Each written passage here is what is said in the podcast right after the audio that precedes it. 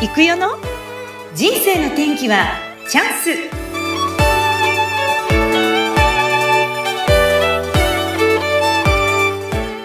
人生の天気はチャンスこの番組はゲストさんの人生を自らの口で語っていただき、ご自身の人生の振り返り、人生観などを探っていく番組です。本日のゲストは、すごい素敵なママが登場します。ママの笑顔サポーター、サラリーマン兼業個人事業主のパラレルワーカー、ジュリさんの登場です。ジュリさん、こんにちは。こんにちは。よろしくお願いします。よろしくお願いいたします。では、簡単に自己紹介をお願いします。はい。改めまして、こんにちは。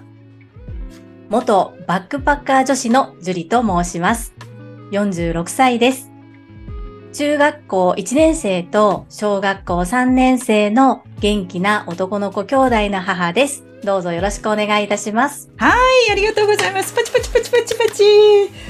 いきなり来ましたね。元バックパッカー女子。年齢も来ちゃいましたね。46歳。そして、えー、現在中学1年生、小学校3年生の男の子を持っているお母さんです。もうですね、ジュリーさんとはなんやかんやで1年半ぐらい、もうちょっとかな、あの、ね、お付き合いをさせていただいております。えー、とあるところでめっちゃ有名人です。Voicy。なんと私とジュリさんが出会ったのは実はあの、大好きな朝倉千恵子先生の Voicy のチャンネルでということで、はい、初めてお会いしてからもう毎日ジュリさん見ない日ないですからね ジュリさんの名前を聞かない日は絶対ないというすごいですよねジュリさんね。そうですね、うん、今もう毎日毎日させていただいております。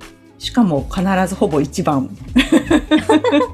それは本当にたまたまの時間が変わったことによるたまたまのタイミングなんですけどね。うん、あの一番を狙ってるわけではない。はい。すごいですね。ちょっと待ってくださいよ、ジュリさん。そうすると、えっと、最初に、はい、その、朝倉千恵子先生の Voicy に出会った時って、はい、先生が確か、もう1年、もうどのぐらいですかね？半以上前です。8月でしたよね。そうですね。朝倉千恵子先生が Voicy を開始されたのが、2021年の8月ですね。でしたよね。はい。ジュリさんはどこでその先生を知るんですか？あ私はですね、コロナ禍で Voicy の存在自体を知ったのはコロナ禍なんですね。で、初めて聞いたチャンネルが、うん、キングコングの西野亮廣さん。へはい。でも一択でそれしか聞いてなかったんですけれども、はい、で、西野昭弘さん経由で、YouTube 講演家の鴨頭義人さんの配信を聞くようになり、うん、で、鴨さん経由で朝倉千恵子先生を知りました。そういう流れだったんですか。え、じゃあ最初聞いた時ってどんな感じだったんですか？いやもう、背筋がピンと伸びて。最初から、一番最初から。はい。はい。あと、とても聞きやすいお声で、で、あの、働く女性を応援されてるっていうのが、こう、ひしひしと伝わってきて、うん、はい、ついていきたいなって思いました。さすがです。先生の声やっぱりそうですよね。お話しされる内容もピシってなりますよね。聞いてる私たちもね。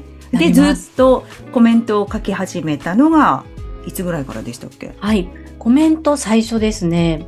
こうコメントされる方のコメントがすごすぎて、はい、圧倒されてしまって、全く書いてみたいけど、一歩が踏み出せないっていう状態が そうだったんだ。そうなんです。うん、続きまして、でもこれはもう、やろう。だからもしかしたら私ここで変われるかもしれないって思ったんです。うん、自分が変わりたいって思っていたタイミングでもあったので、うん、で、そこで、と2021年10月7日から毎日コメントを書かせていただいております。すごい、ちゃんと日付もしっかり覚えてて。ね、はい、だから、いや、すごいなと思ってますけど、でも変わりたかったんだですね。変わりたかった、ね、これまではどんな自分だったんですか？うん、とにかく人の前に出るのが嫌いで、うん、できたらもう誰かの影に隠れていたい。うん、そして、自己肯定感がものすごく低くて、うん、何でも私なんて、自分なんてっていうもう思考が染みついてしまっていて、ええ、はい、もうそこから抜け出せないけど、でもどこかでそんな自分を変えたいなっていう気持ちがあったんですね。うんで、朝倉千恵子先生の配信は、なんかそんな私の心に染み渡りまして、はい、もしかしたら私も変われるかもしれないっていうふうに思わせていただきました。ああ、なるほど。で、じわじわと今は変化している最中だと思われるんですけど、はい。なるほど。当時って、えっ、と、そのコロナに入った後だったですよね。はい樹里さん的なそのお仕事、あの、もともと今サラリーマンをやりながらっていうことなんですけど、お仕事をしながら、その前から実はいろいろこうやってらっしゃったんですか、えっと、そうですね。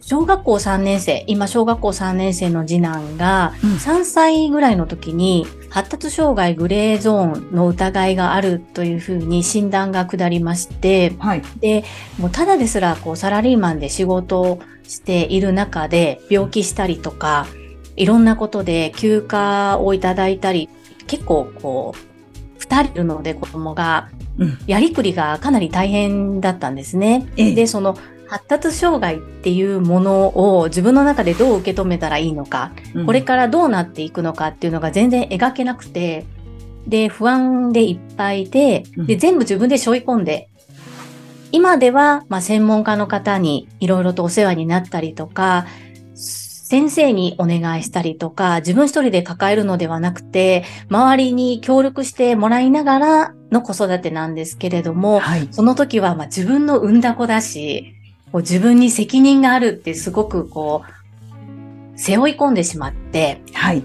それでこうなんとか自宅を拠点にできる仕事に変わらなければならないっていうふうに自分で思い込んでたんですええね。えええええで、なんとかこう仕事を働き方を変えなければならないと自分の中でなければならないをずっと思い込んでまして、で、ただまあ、40超えて子供2人いて、うんやっぱりなかなか転職っていうのは一般企業には難しいだろうなっていうふうにも思っていて、はで、ただ今働いている職場で、まあ休みにくいとはいえ休暇もあり、うんまあ子供のことで休ませていただくこともできる環境にはある。なので、まあ、小学校上がるまでの間にうん、なんとかしなければならないなっていうふうな、まあ、勝手に使命感があって、はい。それでいろいろと何かできないかなっていう模索が始まりました。はあなるほど。その、はいじゃあ、思考の中でお片付けだったり、もう一つあるね、エコ巻き寿司っていうのがあるんですけど、そういうのを身につけていったってことなんですか？そうですね。まあ、どちらかというと片付けは私とても苦手だったんです。そうなんですか。そうなんですよ。めっちゃ綺麗好きなイメージがありました勝手に。そんなことないんですけど。そうじゃないんだ。うんそうなんです。で、どうしても、こう、二人産んだ後に自己流では片付けができなくなってしまって、もうどうしていいかわからなくて、うんもしかしたら片付けにも基礎っていうものがあるのかなと思って調べたのがきっかけで、そこでちょっとまあお片付けの簡単な講座を最初に受けてみて、じゃあこれじゃ足りないな。次行こうか。もうでも次受けたけど、どんどんそう、また、いや、ちょっとこれじゃ無理だなっていうふうに学んでいくうちに気がついたらプロの域になっていたって すごいう。いな。なるほど。もうやる、やればやるうちにこう楽しくなってきた。もっと深くみたいそうですね。な感じで。もうちょっとこれ、こういう時どうしたらいいのかなとか聞ける人もいなくて、ええで、学びながらいろいろと、まあ、ハマっていったんでしょうね、自分でも。うん性格だとか、遺伝とか、なんかそういうふうに思い込んでいたんですけれども、もう習得、スキルなので、やり方さえ学べば誰でもできるっていうことと、うんあとまあ考え方っていうところになってくるなっていうことに学んでる最中に気づいて、はい。はい。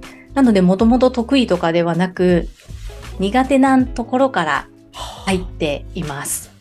えーでもまあ、家の片付けからスタートだったかもしれないですけど、今、はいあの、結構ね、あの、実はあの、スタンド FM で毎日喋ってらっしゃるんですけど、これもすごいんですけどね、ずっと喋り続けて、500何十回、600回くらいですけど、すぐ。今、そうですね、551回配信、はい、それも実はあのね、これも後々言おうと思ってますけど、お正月もずっと喋ってますから、そうです。土日も、一回も休んだことないんですよね。今のところ休んでないですね。もうい、意地ですか？それとももう習慣ですか？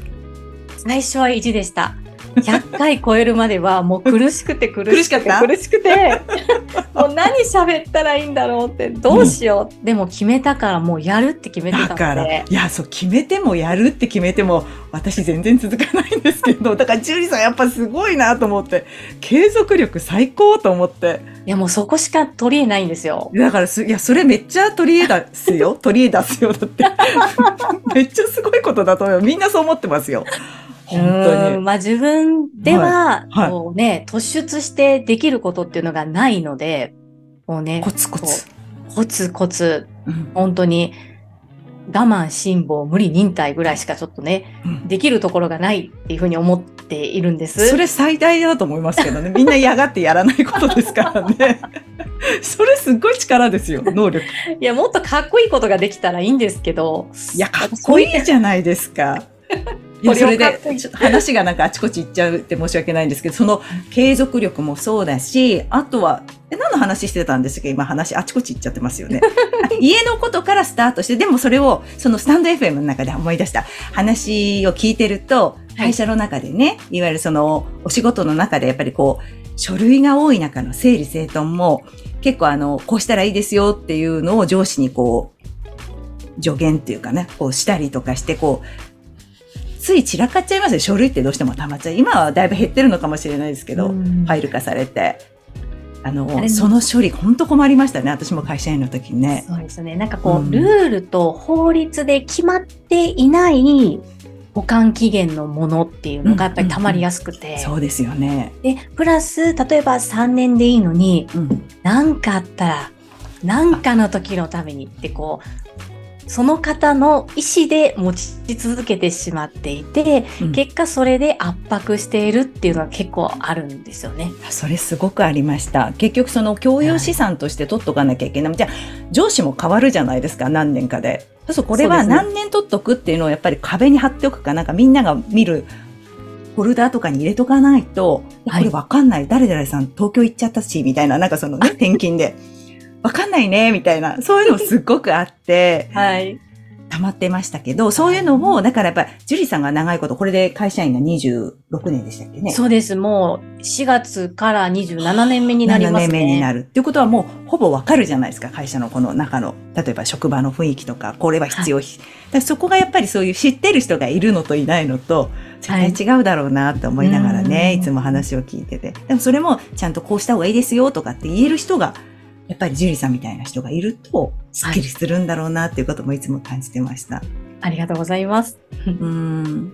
でも、そうそう。だからそういう仕事もしながら、実は、あ、えっと、自分で学んだことを会社の中でも活かして、そしはいて綺麗にしていったりとか、あとはその、あれでしたっけ？後輩指導みたいなことも最近はされるんでしたっけ？またまなんですけどね。そうなんです。今は中途採用の方と2年目の方に、まあ一旦私がその退職者が出た時に、その退職者の仕事を私が引き継いだので、その仕事を今、まあ、戻すというか、公認になる方に向けて、まあ、指導って言ったらちょっとおこがましいんですけれども、教えているという状況ですね。ね。その中でも、この、あの、まあ、朝倉千恵子先生のマインドを受け継ぎ、はい。 Voicy も聞いたり、あとははい TSL を受講したりということで、ご自身が変わられたっていうことをおっしゃってましたよね。はい。だいぶ変わりました。本当に、特にあの、個人事業主になる前までは、まあ、環境のせい、うん人のせいっていうのにして、なんで自分だけっていう風な思いがとても強かったと思います。で、個人で活動し始めて、まあ、たった1000円かもしれませんが、お金をいただくっていうのがどれだけ大変で、広告宣伝とかも会社だと会社がやってくれるわけですけれども、個人だと全部自分でしなければならないっていうところを感じたときに、なんて私は甘い考えだったんだということに気づかされました。うん。はい。そこから気づき、またじゃあ仕事に向かう姿勢も変わっていったってことですか？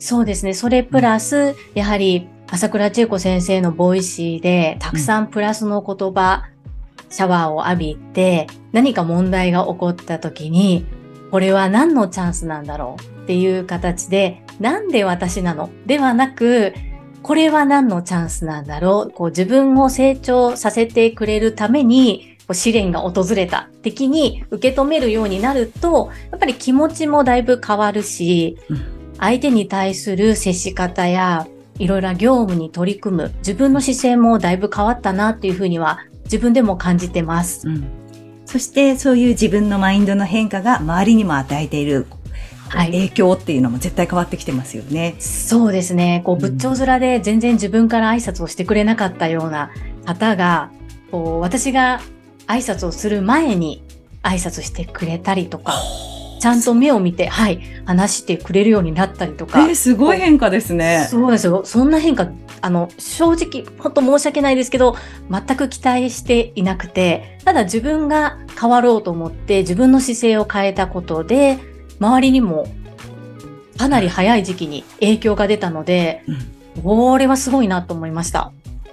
ああやっぱりその、なんだろう、こう、自分が自分に対している思いが、ぱりこう見えないところでこうオーラとなってこう周りにきっと与えてるのかもしれないですよね。与えてるんですかね。そのありがとうもかなりこう小さなことでも言うように変えていったら、やっぱり自分が言った分、相手からもありがとういただく回数が増えてるなっていうふうに、特に最近感じてます。いやー、すごい変化、パチパチ。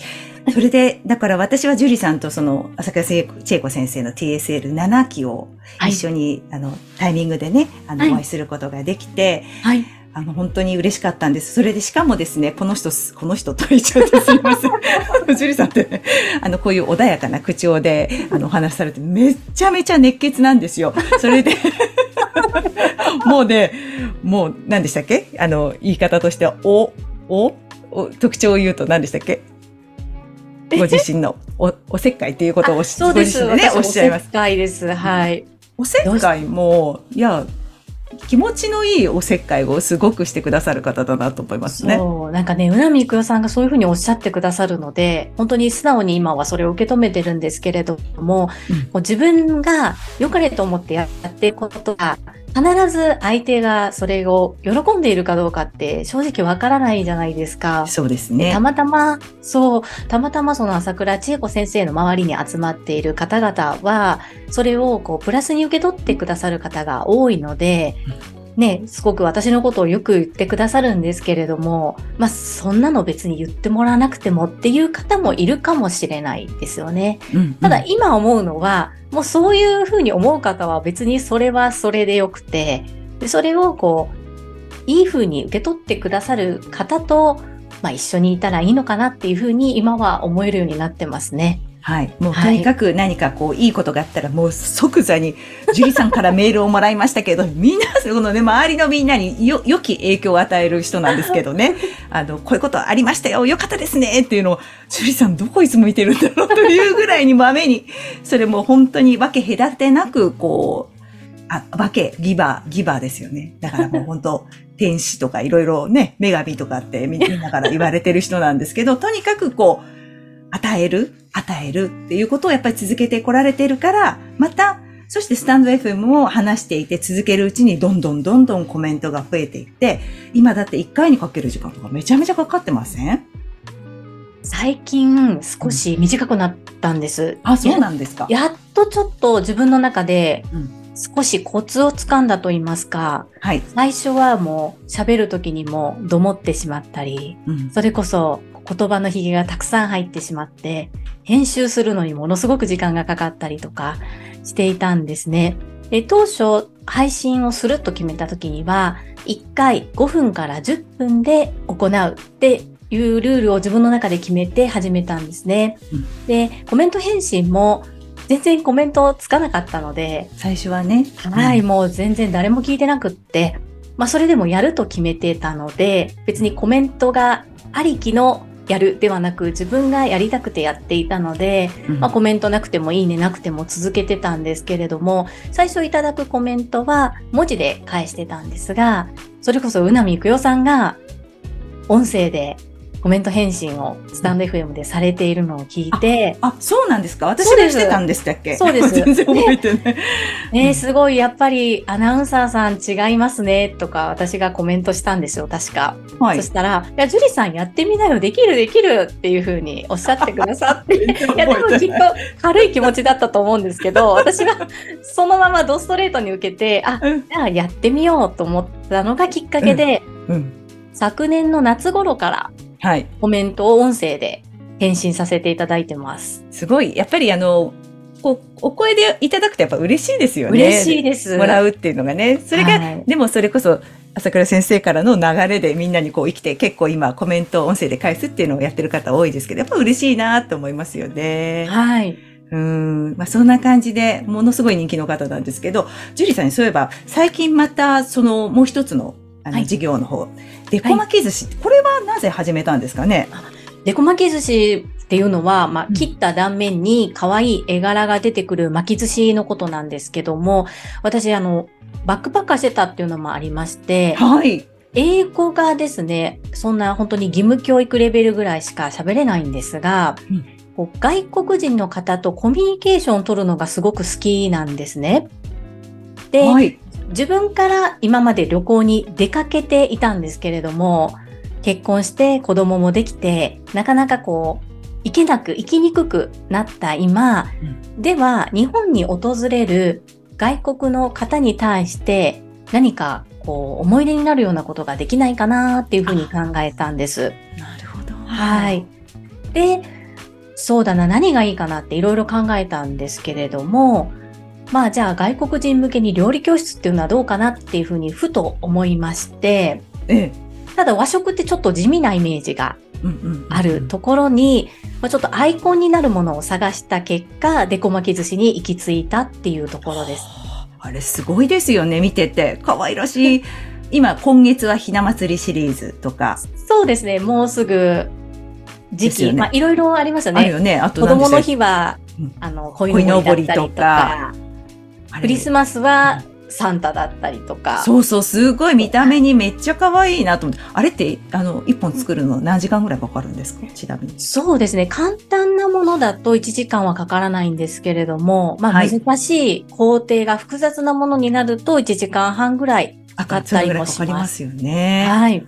あれはでももちろん体に食べていいものを使って、もちろん色付けっぽくしてたりするんですよね。そうですね。最初はどうしてももう見た目重視で、あまりこう体にいいものっていう、まあ私あの日本デコ寿司協会というところの協会の認定講師なんですけれども、はい。もともとその認定講師になるための講座などは、まあ、正直言って体にいいかと言われると、うんうんうんうんまあそうではないものもたくさん含まれているんです。あるただ私、その、まあ、次男が発達障害グレーゾーンだということが分かって、改善のために食事療法を取り入れた時に、このまま、まあ、たとえ毎日食べない、たまにしか食べないデコ巻き寿司であっても、こう、少しでもやはり体に負担にならないものでできないかなっていうことで、できるだけ今は代替え代替えで、体にいいものをうん。少しでも負担が少ないものでできる工夫をしています。ああ、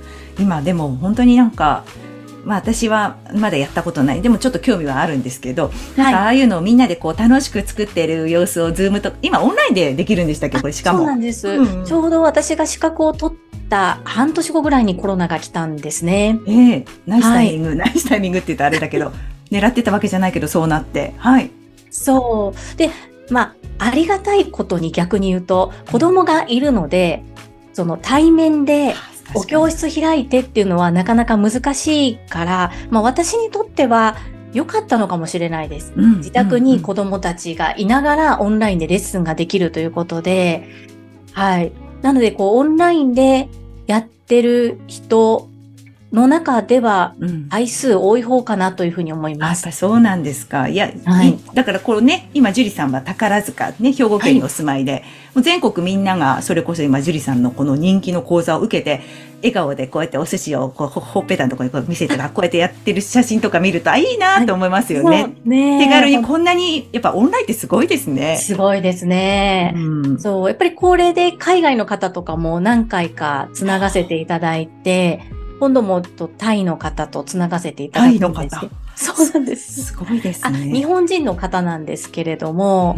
うんうんそう、そんな感じで、まあ時差もあまりなかったりすると、もう本当に朝倉千恵子先生が、ね、あの、どこでもドアと、ズームのことをおっしゃっていますけれども、まさにその通りだなというふうに感じてます。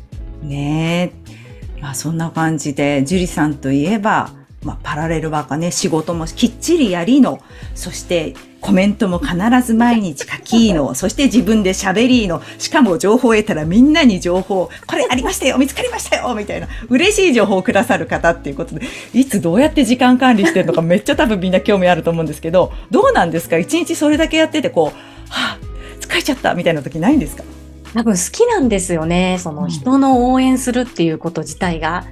まあその、先ほども出ましたけど、そのおせっかいとかう、ん世話焼きっていう、まあ、言葉だけ聞くとあまりこうプラスに取れないような言葉なんですけど、多分その塊の人なんだと思うんですね。なので、こう、何か人のために役に自分が立てるんだったら、それがとても嬉しいうんので、うんあまりこう、してあげたとか、にそういうふうには思ってないです。そういう気持ち持ってたらできないと思います、逆に。うん。やって、してやってんのよ、なんていう思いでやってたら、絶対ここまでできないもんってみんな思ってると、なんでジュリーさんここまでしてくれんのって絶対そう思ってると思いますよ。そうですかう。ね。うんんいやーでも、なんかここまでいろいろね、その、息子さんのことがきっかけで、まあ子育てもとにかく大切にされてるし、はい。で、またそういう仕事面でもこうやってみんなのことも周りを大切にして、自分だけじゃない、周りを大切にしながら、頑張っていらっしゃるから周りもみんな応援したくなるっていう、そういうなんかこう、交互のいいものをお持ちなんだなっていうことをね、あの、まあ本当に第三者の目線から ちょっと離れ、すごいな、ジュリさんやっぱすごいわと思って。そんなに褒められることないので、ちょっともう汗かいてきました。難しいです。いや、でもみんな言ってますよ。本当思ってるし、多分伝えきれない部分はあるかもしれないけど、間違いなく、あの、リーダーです。うん良きリーダーだと思います。間違いないです。ねえ、本当こういう人がい、ジュリさんみたいな人がいるからみんな頑張れるって、率先して勉強会をやったりとか、うん、ああ、やっぱすごい人だなって。うん、でなんとかして、こう、恩返ししなきゃなって、それぞれがきっと思ってると思うんですけど、ジュリさんは、これからですね、あの、はいこう、目指しているものとか、いや、こうあったらいいんですね、とか、将来やってみたいこと何でもいいので、ちょっと、ビジョン的なものを教えてください。ーはい。二つあります。はい。はい。一つ目は、ボイシーのパーソナリティになることです。はい。二つ目は、2025年、大阪万博にチャレンジしたいと思っております。へえ、ちょっと待ってくださいね。まあ、ボイシーのね、パーソナリティになるっていうのはもう断言されてますけど、なってどうしたいですか？なって、うんまあ今、著名人の方がほぼパーソナリティだと思います。あまりこう、一般の方っていうのはいないのかなと思うんですが、一般、私一般人なので、一般の人でも頑張ればなれるんだろうっていうことと、で、その一般の人がどんな仕事の仕方とか、どんな風な子育てのあり方で、まあ、奮闘しているところとか、うん。そういうところも、まあ、リスナーの方と共感してもらえるのかなっていうふうに思います。で、たくさん泣いてきたので、自分自身がその子育てで。うん。なので、まあ、もし同じように泣いてしまってる方がいれば、そういう方に私の声が届けば嬉しいなというふうに思います。うん、うん、うん。なるほど、いいですね。あそうやっぱりその、息子が、さんが、ちょっとそういう状態かもしれないって、やっぱ知ったときは、やっぱり動揺しますよね、最初。そうですね、うんどうしていいのかがわからないの。と、うんあと一度保育園で私カミングアウトしたことがあるんですね。ええ、え2歳の時に本談がありまして、え。うん。で、こう順番に皆さん回ってくるんです、一言ずつ。ええ、ええ。で、その時にまあ皆さんはこれができるようになったとか、あれができるようになったっていうふうに、こうすごく嬉しそうにお話しされてるんですけど、順番回っこう近づいてくるたびに、私何喋ったらいいんだろうってものすごく悩んで、で、結果的にそこでカミングアウトをしたんですね。うん。すると次の日から異変が起こりまして、はい。廊下で今まで普通に挨拶してた方に無視されてしまったりとか、そんな。はい、逆にこう、うんまあこういう、例えば針治療をして、うちの子の感触が治ったから、もしかしたら針治療がいいかもしれないよっていうことで、うんこうアドバイスをくれる方がいたりとか、こう真っ二つに分かれたんですね、はい。対応が。うん。で、まあ、発達障害、しかもうちグレーゾーンでこの状態なので、うん。もしかしたら、もっと重度の障害とかをお持ちのお母さんたちって、うん。もうすごく苦しい思いをしてるんじゃないかなっていうふうにうん。うん。思いました。うん。う。うんなので、やっぱりそういう方々の、うん。うん。まあ、光になりたいと言ったらちょっと大きすぎますけれども、全然。うん。うん。何かね、こう一人で悩んでる方、誰にも言えなくても、こう音声で聞くことで元気を与えられたらいいなっていうふうに思ってます。素敵です。うん。あもう、本当だ、体験した人しか絶対そういう思いって、あの、わからないし、伝えられないからね。ですね。でも、うんジュリさんが今こうやってしっかりこうですよって言えてるじゃないですか。カミングアウトして、はい放送の中でも。で、それを聞いて多分今その前のジュリさんのように言えなかった人たちが、で私もこれ言っていいんだなとか、やっぱりだんだんそうなってくるような気がします。そうやってジュリさんが思い切って言えたことで。で最近そうなんですよ。う。あの、あう、ん。実はわ、う周りにこういう方がいてとか、で、ジュリさんの配信をあの聞いてって進めてますよっていうお声をいただいたりと本か、当すごい。はい、なんかそう、すごく嬉しいですね。ねうん、だから、やっぱり言わないと伝わらないえし、そう。まあ、隠すことはできるんですね。まあ、見た、見方によったら、子供をさらし、さらし者にしてっていう風な見方にも見えてしまうかもしれないんですけど、そういうことではなくって、やっぱ、り同じような立場の方、まあうんうん私が救えますとは言えませんけれども、まあ、共感することはできると思うんですね。一緒に泣いたり、一緒に笑ったり、一緒に話を聞いて、心をちょっと落ち着かせたりっていうところはできるのかなというふうに思うので、うんなので必ず数回に一度は次男のことを配信するようにしてるんです。なるほど。はいいや、でも、そんな風に思う人誰もいないですよ。そういう。うん。晒し者なんて誰も思わないですよ。それはもう普段の放送聞いてればわかりますよ。あありがとうございます。うんはいね、でも、うん、そういう方たちは、私も経験したらわかるよっていうかあの光になったり、頑張ろうっていう気になれるような放送をしていきたい。だから、ボイシーになって伝えたいっていうね、パーソナリティで伝えたいっていう思いと、そしてもう一つありましたね。はい。えー大阪万博。大阪万博これはどういう感じでやっていきましょうか？やっぱりこう、なんだろう、日本だけではなくって、まあ、世界のみんなと仲良くなりたいです。ああ、やっぱりそこなんだ。うんうんで、そのきっかけ、まあ、デコ巻き寿司、切ったら可愛いし、食べたら美味しいし、うん。で、物じゃないので食べたらなくなるんですけれども、写真に残る。っていうところが、で、しかも日本文化を手軽に体感いただけるっていうところで、外国人の方にもいいかなって思ってて、うんただ、どう発信していったらいいのか、どう広めたらいいのかがわからないんですけれども、、うんうん。たまたま私の住む関西、大阪で万博が行われるということで、これは何のチャンスだろうっていうことかなと。バキバキバキ 矢が刺さっても胸を張って、ふんって言ってバキバキバキ。そして何のチャンスだろう。そしたら、今出てきた思いは、まあこれはやるしかないなやるしかないと。そうですね。うん。うんいいですね。どういう形でやるかは本当に全然決めてないんですけれども、うんまあ、この2年後に何か一人でなくてもはい。みんなと何かできたらいいなって。はい。いいですね。例えばね、その TSL 熟成の中にはお茶の先生がいらっしゃったりとか、そうね。はい。で、舐めても安心な石鹸を作ってる方がいらっしゃったりとか、そこって日本の誇れるところだと思うんですね。そうなんですよ。はい。うんそこを、まあ、そういった方々とタイアップできて、うん一緒に何かできたらいいあな。楽しそう。はい。何もお声掛けしてないですけど、勝手に私の中の妄想で。妄想を今ね、お話ししていただく。でもやっぱ口にすること大事で公言してね、夢を叶うから、ということです。皆さん聞いてください。我こそはという方がいらっしゃる。ぜひ、ジュリさんのところに来てください。手挙げしてください。よろしくお願いいたします。はい。よろしくお願いいたします。怒られちゃうね、先生。えっとですね。